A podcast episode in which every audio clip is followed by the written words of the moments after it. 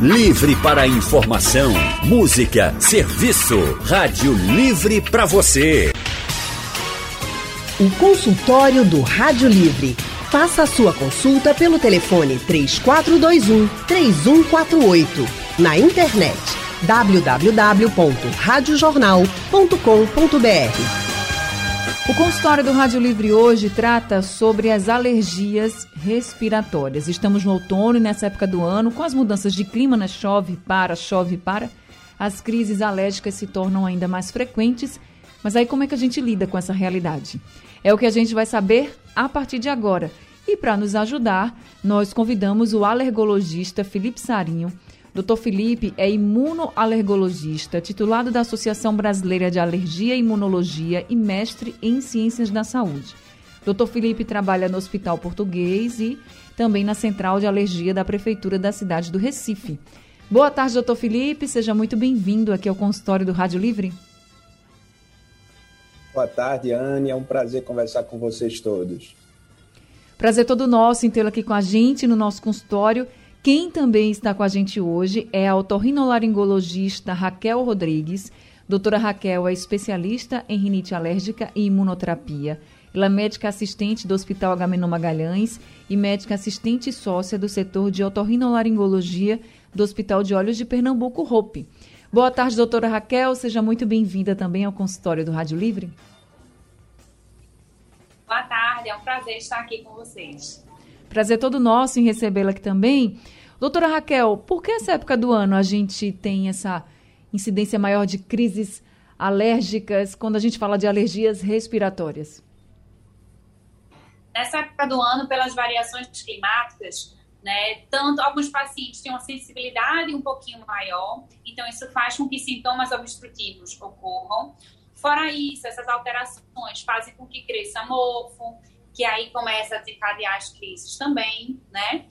E sem contar que acaba que aumenta um pouquinho a aglomeração. Então, no que aumenta a aglomeração, facilita a transmissão de vírus. A aglomeração. Os quadros respiratórios aumentam.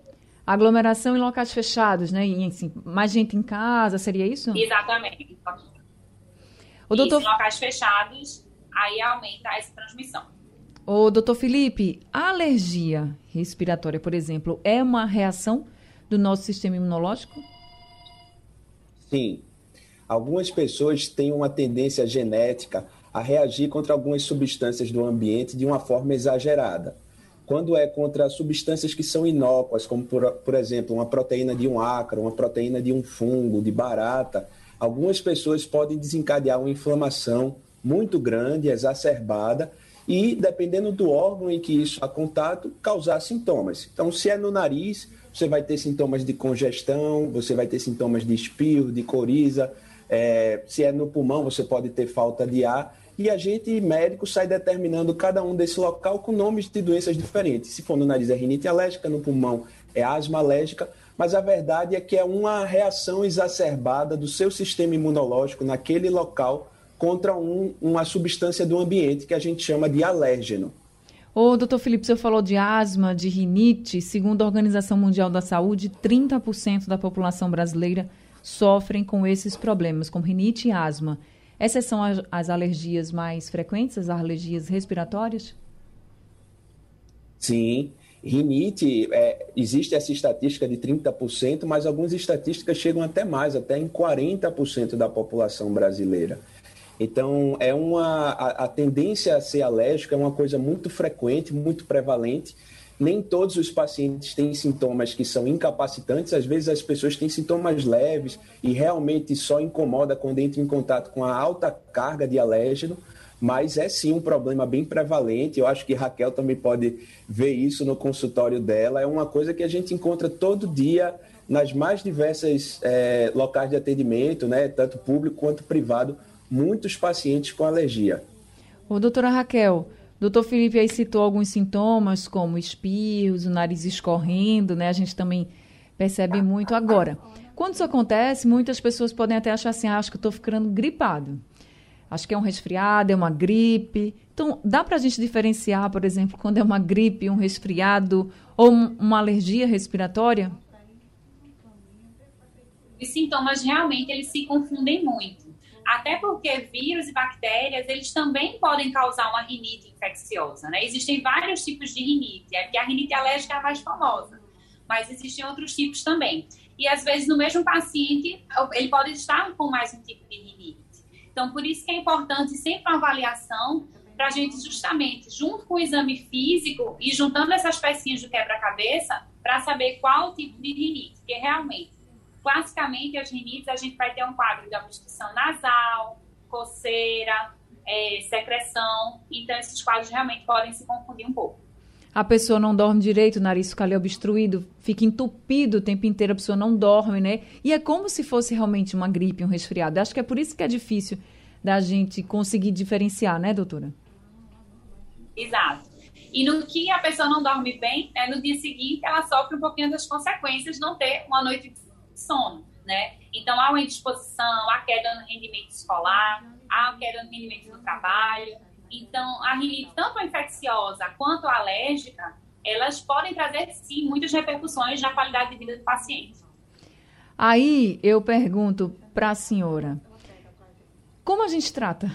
Porque, veja, o tempo está aí, a mudança climática está aí, a gente não tem como mudar. Então, como é que a gente vai lidar com essa situação para quem é alérgico ou para quem não é alérgico e agora está tendo esses episódios de alergia respiratória, né? Porque você pode ter. Então, como é que a gente lida com essa situação, doutora? O, o ideal é, na verdade, a gente identificar o tipo de rinite daquele paciente, porque o tratamento ele vai variar um pouco, né? caso de obstrução, também é importante, principalmente a gente que é otorrinolaringologista, descartar alguma alteração anatômica, porque às vezes aquela obstrução nasal, ela tá porque o paciente tem um desvio de septo, ele tem um corneto muito grande, ou a criança tem um adenoide muito grande. Então, essas alterações anatômicas, elas podem confundir um pouco com o quadro de rinite. Então, é importante a gente primeiro descartar a alteração anatômica, e aí, vendo tipo de rinite, existem algumas medicações né, que a gente lança a mão, tanto medicação via oral, algumas medicações tópicas, além dos cuidados com o ambiente, né, acho que o Felipe vai falar muito bem disso, Isso. os cuidados que a gente precisa ter para tentar escapar desses gatilhos, a lavagem nasal, que é fundamental, na verdade, acho que é para, acho não, é para todo mundo, né, a gente, é importante a gente lavar o nariz, porque é dessa forma que a gente retira as impurezas, tanto os aeroalérgenos quanto vírus e bactérias que entram em contato com a nossa mucosa. Então, nessa fase do ano, é importante a gente intensificar né, tanto a higiene ambiental quanto a lavagem nasal. A gente ainda vai falar muito sobre essa lavagem nasal, porque é outra coisa que na internet a gente vê vários vídeos e fica, meu Deus, é para fazer assim, não é? A doutora Raquel vai explicar tudo para a gente daqui a pouco. Doutor Felipe, com relação a esses fatores ambientais, além da mudança climática, claro, mas existem alguns alérgenos, né? Existem ácaros, mofo, como a doutora Raquel colocou também. Mas às vezes a gente não consegue identificar, por exemplo, os ácaros, como é que a gente vai saber se estão naquele ambiente ou não?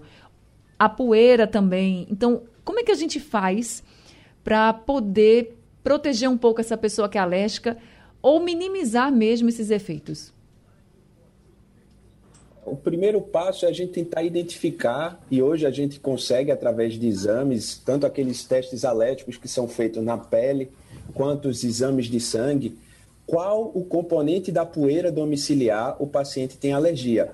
E aí eu aproveito para tentar diferenciar, porque a poeira domiciliar é a poeira de dentro de casa. Muitas pessoas acham que o problema é a poeira de fora de casa, mas para o alérgico, a poeira que é ruim, a poeira que realmente causa inflamação é a poeira de dentro de casa. E aí alguns cuidados que Raquel já comentou, né? Então, esse clima mais de chuva, a gente tende a fechar a, a, a casa, deixar a casa mais fechada, e isso faz com que ácaros proliferem em maior quantidade. Então, o primeiro passo é a gente tentar identificar qual componente o paciente tem alergia dessa poeira. Pode ser o ácaro, ácaro quase todas as casas têm, quase não, todas as casas têm ácaro. A questão é em maior quantidade e em menor quantidade. E dentro da casa existem ambientes que são mais propensos à sua multiplicação. Então, ácaro gosta de um ambiente que seja úmido e abrigado da luz do sol. Se você imaginar, o quarto é um ambiente que é Verdade. perfeito para o ácaro. Então, dentro da casa, o quarto, não só por, pelo ácaro estar em maior quantidade, mas também por nós ficarmos se nós formos pessoas saudáveis, que ligamos para o nosso sono, no mínimo sete horas por noite, é um setor chave na nossa casa que a gente tem que ter cuidado. Então, esse quarto tem que ter locais que não sejam de acumulação de ácaro, como cortina, como tapete. O colchão também é um local que o ácaro tende a se proliferar muito, porque o ácaro gosta de se alimentar de resto de pele. Então, se é um colchão que não tem capa, um travesseiro que não tem capa, o ácaro tende a proliferar muito. E para isso tem os cuidados de você colocar uma capa ou colocar o colchão no sol, colocar o, quarto para ser arejado é, e, e ter uma luz solar direta, você limpar o quarto várias vezes durante a semana, de preferência com pano úmido e não espanador e não vassoura, que isso é, aerosoliza essa poeira do quarto para o ar e aí facilita com que essa poeira entre em contato com a via respiratória. Então, esses são alguns cuidados básicos que a gente precisa ter, além dos óbvios, né? Então, barata é outro componente da, da poeira domiciliar, a casa tem que estar bem é, dedetizada, é, fungo, aí, então aquelas manchas de umidade em algumas casas aqui do Recife, porque são muito próximas a solo ou, ou a locais que a umidade vem de baixo mesmo, porque a gente é uma cidade que foi praticamente toda construída sobre mangues. Então, sempre tirar essas manchas de umidade que favorecem a proliferação de fungos também. Entendi. Então, nada de varrer a casa. Melhor passar pano, né, doutor? Passa o pano, pano molhado. Úmido. Agora, com algum produto específico, ou nesse caso de pessoas que são alérgicas, é melhor não passar com nenhum produto? É. Alguns produtos, eles tendem a ser irritantes da mucosa que já está inflamada. Então, água sanitária, produtos com cheiro forte, são produtos que naturalmente, pela mucosa estar irritada, estar inflamada, a pessoa terá uma sensibilidade. Alguns produtos são importantes, especialmente para você matar fungos. Então, eu não vou fazer propaganda aqui.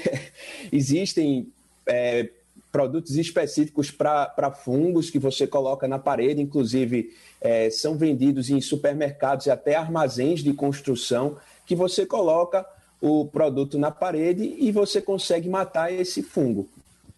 Então, tá são os produtos de limpeza, eles às vezes são necessários pra, para serem utilizados para tirar aquela, é, aquele fungo da parede, por exemplo, mas é importante que o alérgeno, no dia da aplicação desse produto, da mesma forma que no dia da aplicação da dedetização, o alérgico não esteja no local neste dia.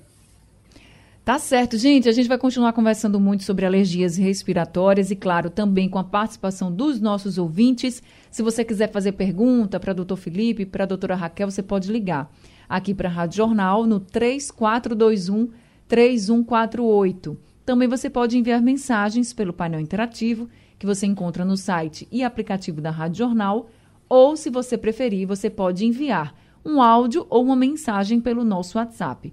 O número do WhatsApp da Rádio Jornal é o 99147 8520. Já temos ouvinte aqui com a gente, Jaziel de Beberibe, é quem está ao telefone. Jaziel, muito boa tarde, seja bem-vindo aqui ao consultório. Boa tarde, Ana. Essa história, Ana, da, da casa ser feita mesmo no, no terreno úmido mesmo, ou Recife é uma parte muito úmida, aqui mesmo na minha casa eu noto o seguinte, vê, do chão para cima da parede e o reboco, um palmo mais ou menos do chão a um palmo para cima, tem uma parte do reboco que fica fofo e do resto para cima não fica. Exatamente, justamente a parte que fica mais próxima do chão, que pega uhum. mais frieza.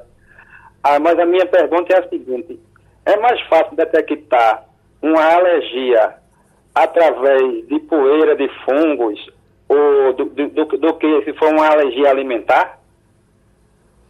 Doutor Felipe Sarim. Boa pergunta, Jaziel. É, são manifestações diferentes.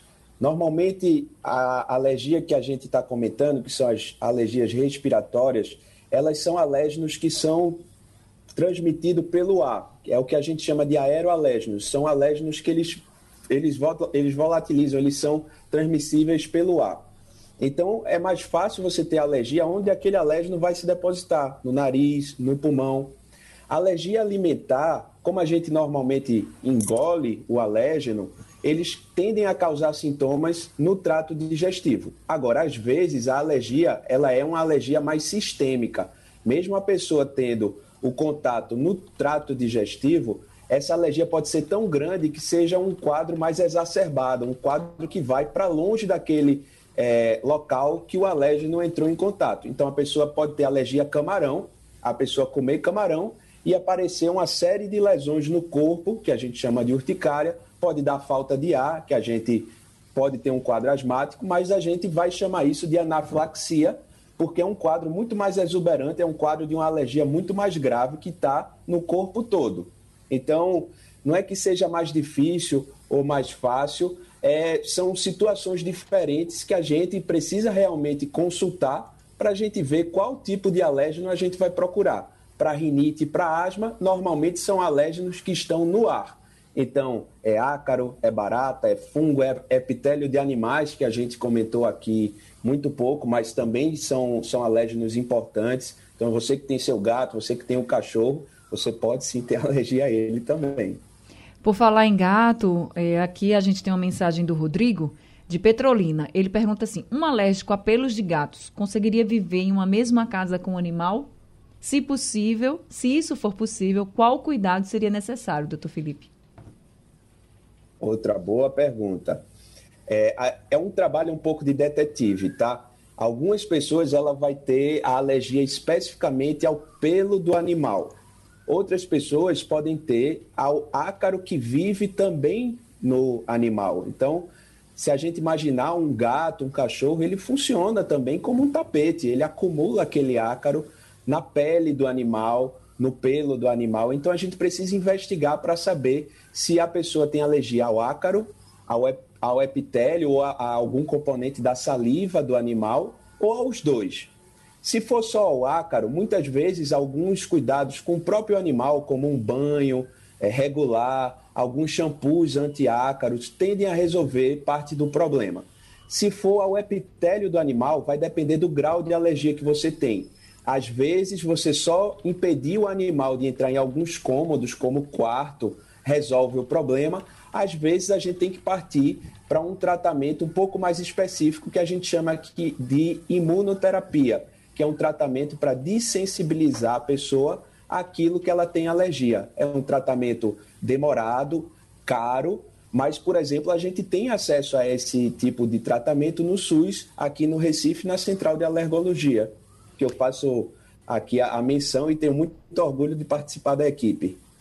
Tá certo, então, doutor Felipe. Agora, doutora Raquel, a senhora falou também que é muito importante que as pessoas lavem com frequência o nariz. E eu disse que ainda ia falar muito sobre isso, porque a gente vê muitos vídeos na internet escuta muita gente falar muita coisa sobre lavagem nasal, que é a lavagem do nariz.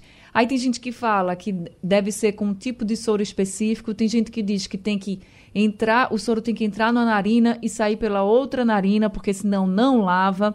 Tem gente que fala que não é para fazer isso, que é para só pingar umas gotas de soro. Como é que deve ser essa lavagem nasal, doutora Raquel? Doutora Raquel, tá me ouvindo? Tô, tô sim. Agora, agora estamos lhe ouvindo. Veja só, é, a lavagem nasal, primeiro, ela deve ser feita com soro fisiológico, tá? Não existe restrição quanto à idade. Então, da hora que nasce até o idoso, todos podem e devem fazer a lavagem nasal. O que muda, na verdade, é o volume e muitas vezes o dispositivo como a gente vai fazer a lavagem, né? Então, pode ser feito com a seringa. Existem em farmácias que você pode comprar algumas garrafinhas que são molinhas, que funcionam tipo squeeze, que você pode usar também. Né? Existem outros dispositivos de jato contínuo, tá? Existem conta-gota, existem aerosol. Esses dispositivos que são em aerosol, eles servem mais para umidificar eles não lavam tanto, porque eles realmente, até a força né, desse jato não é o suficiente. Aqueles de jato contínuo, a seringa e as garrafinhas, elas servem para a lavagem nasal, tá? Então, o que vai mudar de acordo com a idade é o volume e também o tamanho do nariz. Por isso que é importante a avaliação, porque a gente diz para cada pessoa quantos ml usar. É, a gente vê esses vídeos, né? E eu sempre digo os pacientes que a vida não é um vídeo do Instagram nem do YouTube. Pois né? é. Então, para a lavagem nasal ser eficaz, não é obrigatório sair pelo outro lado, tá? Então, na verdade, o paciente, quando for fazer a lavagem, o ideal é que seja feita na pia, né, para não, não molhar muito. Ele inclina só um pouquinho a cabeça para frente, pode inclinar um pouquinho para o lado, e aí ele coloca o soro. Então, no que ele coloca, na maioria das vezes, vai voltar pelo mesmo lado, pela mesma fossa nasal, não tem problema nenhum. Em alguns pacientes, dependendo da anatomia, realmente faz a curvinha lá por trás e sai pelo outro lado. Também foi igualmente eficaz. E alguns pacientes, o que escorre lá por trás, normalmente a gente diz que ele cuspa, né? É, não precisa engolir, porque foi eficaz também. Então, assim, não precisamos é, achar que só foi eficiente quando sai pelo outro lado do nariz, não, tá? Lembrando que o nariz da gente, ele é para dentro, não é para cima. Porque uma das coisas que a gente vê muito, principalmente nas crianças, é a mãe aplicar esse dispositivo como se fosse apontando para cima. E aí, quando esse soro bate no teto do nariz, realmente causa muito incômodo. Por isso que a gente vê, às vezes, algumas crianças com tanta aversão, e alguns, alguns adultos também, que é por conta disso. Então, é importante a gente direcionar o jato também para o local correto. Então, colocar como se fosse paralelo né, ao chão e aplicar, porque o nosso nariz ele é para dentro e não para cima. E quando a pessoa vai aplicar esse soro no nariz, também tem outra coisa. Ah, tem gente que aplica para a parte de dentro do nariz, tem outro que aplica mais para a parte de fora do nariz. Qual é o local certo? Ou é no meio mesmo que a pessoa aplica? O ideal é a gente deixar no meio. Porque se a gente coloca para dentro, a gente pode bater no septo do nariz e aí causar algum incômodo. E se a gente coloca um pouquinho para o lado, também pode causar incômodo, porque o nariz e o ouvido, eles são ligados pela tuba auditiva. Então, se a gente lateraliza muito, pode bater nessa região e causar incômodo também para o paciente. Então, melhor é que fique retinho. A lavagem nasal é para ser assim. Existem, só um adendo, né? Existem as medicações tópicas para rinite, que essas sim é que são aplicadas inclinadas como se fosse apontando para a orelha, tá? É importante diferenciar isso para o paciente. Certo. A gente já tem aqui o Marcos Jaboatão ao telefone. Marcos, muito boa tarde. Seja bem-vindo também ao consultório. Boa tarde, Barreto. Boa tarde, nosso amigo doutores aí da, da Rádio Jornal. É uma, é uma lavagem nas narinas através com sabão amarelo. Aí o que, que eu faço? Eu coloco os dedos em sapato do sabão e respiro assim, depois na água para fora. Tem alguma, é, é uma irregularidade aí, doutor? É, deixa eu ver se eu entendi. Porque cortou um pouquinho, Marcos. Você lava o nariz com água e sabão amarelo, é isso? E sabão amarelo, é entre os dedos, só no toque do dedo e dentro do nariz. Aí uma, uma porção d'água, eu para fora com a água, né? Hum. Pronto. Entendi. Certo? Doutora Raquel. Tá, obrigado, Rádio Jornal. Obrigada também, viu, seu Marcos? Doutora Raquel, o que, é que a senhora acha? Na verdade, a gente deve lavar apenas com o soro fisiológico, tá? Até a nossa água que vem da torneira, a água da Compesa, pela concentração de alguns sais, de alguns produtos que eles colocam para essa água, eles podem irritar a mucosa do nariz, tá? Então, a gente deve evitar usar essa água, tá? A gente pode usar o soro fisiológico, tá certo? E evitar também colocar sabão, porque isso tudo irrita a mucosa do nariz e pode ser um dos fatores irritantes para desencadear um quadro de rinite também. Então, realmente, o ideal é usar o soro fisiológico apenas. O soro, ele precisa estar tá morninho ou ele pode estar tá mais frio, estar tá gelado? O ideal é ele estar tá ou morninho ou na temperatura ambiente. O soro frio ou gelado, ele pode sim causar algum incômodo. Então, na verdade, a gente não recomenda. Né? O ideal é deixar na temperatura ambiente ou dar uma mornadinha nele para ficar mais confortável. Agora é o Odair do Barro quem está com a gente ao telefone. Odair, muito boa tarde, seja bem-vindo ao consultório. Boa tarde, Anne, boa tarde aos doutores. É, veja bem, minha pergunta é logo direta. Eu tive é, é alergia né, até os 18, tenho 54, até os 20, 22 anos. E tem um amigo que tem o que eu tinha, né? Que eu usava aquela bombinha.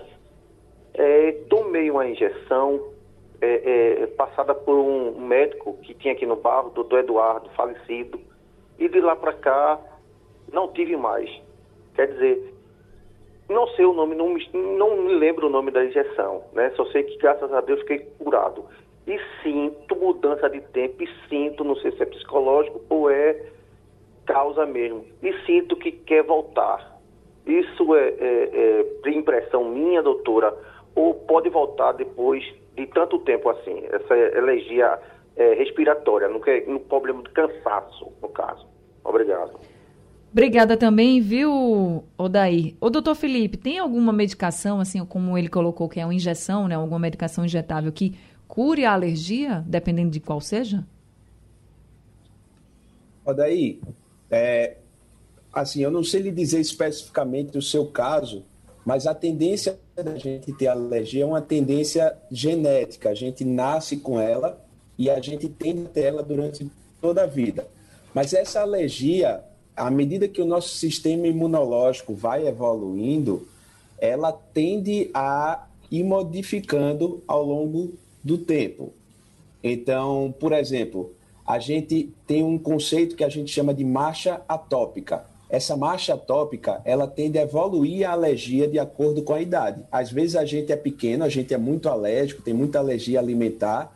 Depois a gente vai crescendo, essa alergia ela tende a ficar mais no pulmão. Depois a gente cresce um pouco mais, fica adolescente, essa alergia tende a se concentrar mais no nariz. E quando a gente chega na fase adulta, muitas pessoas ficam com alergia bem menos grave do que era quando eram crianças. Então, existe essa tendência natural do nosso próprio organismo, à medida que a gente vai amadurecendo, a gente vai envelhecendo, a alergia ir amenizando. Não sei se foi uma coincidência e essa injeção foi a última crise que você teve e aplicaram injeção e você nunca mais teve, mas como você bem nota, é uma tendência que você sempre vai ter. Então, talvez você não seja tão grave quanto você era antigamente, que você tinha asma toda semana, quase todo mês, mas esporadicamente você tem alguma crisezinha leve que precisa ser avaliada. Às vezes a gente só precisa fazer um medicamento ali pontual naquela crise e acompanhar. Então a minha sugestão para você é realmente individualizar o seu caso, procurar algum alergologista para que possa ser melhor avaliado. De forma direta, a resposta à pergunta, Anne, não existe essa cura da alergia, não nesse conceito de fazer uma injeção única e a pessoa ficar curada. Mas existem alguns tratamentos de controle, e aí pode ser desde medicamentos, como corticoides inalados, corticoides tópicos, até antialérgicos, até tratamentos para o próprio sistema imunológico, como imunoterapia e imunobiológicos, que são medicações mais recentes para quadros mais graves. Tá certo, a gente vai continuar falando sobre isso. Marcela, nosso ouvinte, mandou um áudio aqui para a gente. Vamos ver o que é que ela pergunta. Olá, boa tarde. Meu nome é Marcela. queria tirar uma dúvida, queria saber. A minha filha, ela só vive com a coceira, com uma alérgica no nariz. E quando ela está no vento, do vento ventilador, ela fica com corizando e o nariz todo entupido. Se você acha que ela pode tá, ter alergia ao ventilador ou outra coisa? Ela também mandou uma mensagem aqui, viu, doutora Raquel, dizendo que a filha dela tem 5 anos de idade. Pode ser uma alergia? Pode, pode sim ser uma alergia, tá?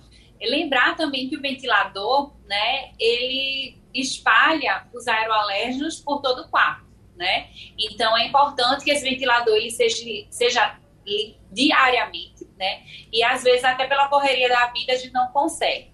Então pode sim ser um sintoma de alergia, né? Mas nessa faixa etária também existem outras situações que podem ocorrer no nariz que podem estar contribuindo para esse quadro. Então, seria bom ela realmente ser avaliada para a gente ter certeza que é só alergia ou se tem alguma outra coisa associada. E lembrar sempre de limpar esse ventilador.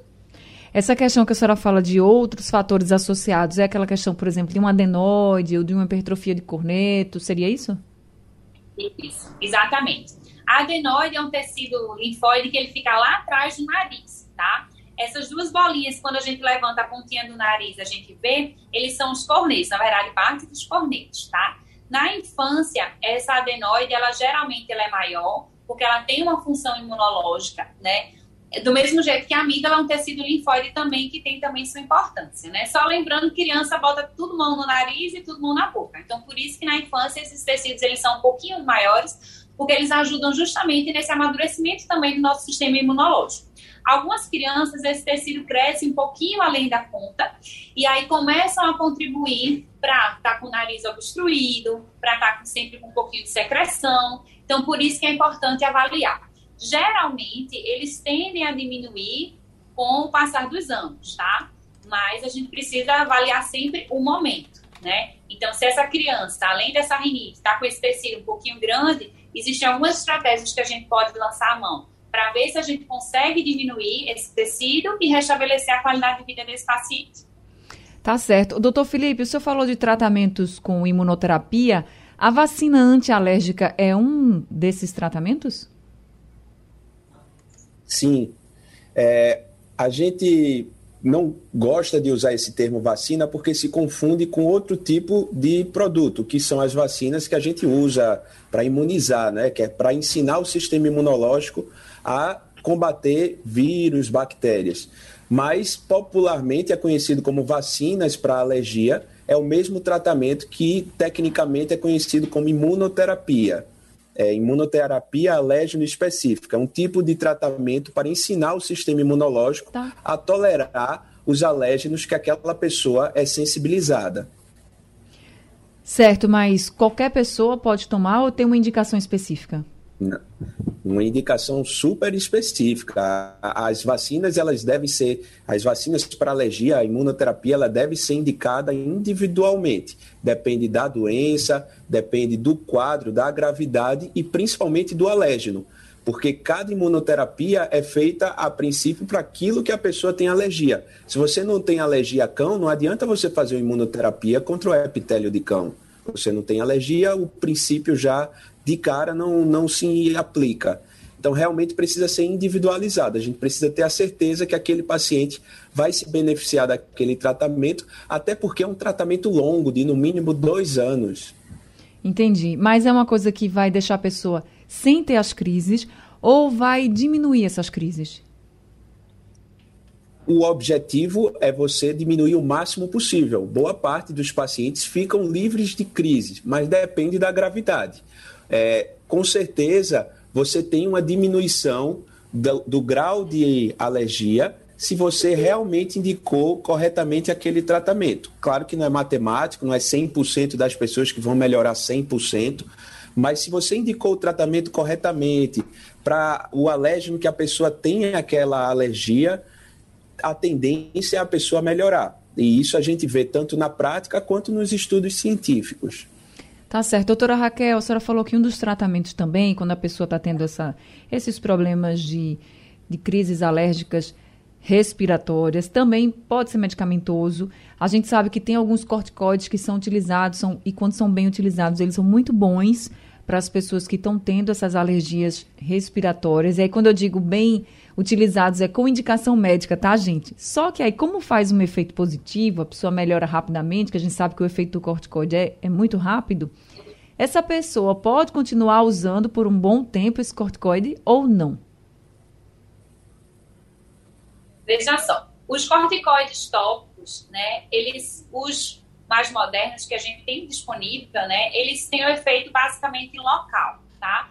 As drogas mais novas, elas quase não têm reabsorção sistêmica, então, consequentemente, não trariam os malefícios dos corticoides, que são bem famosos, né? Muitas vezes o paciente fica muito receoso quando a gente indica o corticoide, pensando justamente nisso. Mas são medicações seguras, tá certo?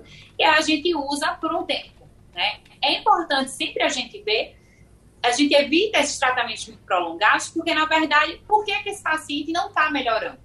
Né? Então, na verdade, a questão é, é outra, né? Será que ele não está melhorando porque ele não está usando o remédio direito? Pode acontecer. Será que porque não está cuidando bem dessa higiene ambiental? Será que ele tem alguma alteração anatômica? Então, na verdade, eu sempre digo que a gente precisa estar sempre atento nesse diagnóstico para justamente evitar esses tratamentos muito prolongados, porque muito provavelmente tem alguma coisa aí falhando, né? Porque o tratamento da alergia não é só o remédio, são vários fatores juntos, né? E todos esses fatores, eles precisam caminhar juntos para o adequado controle.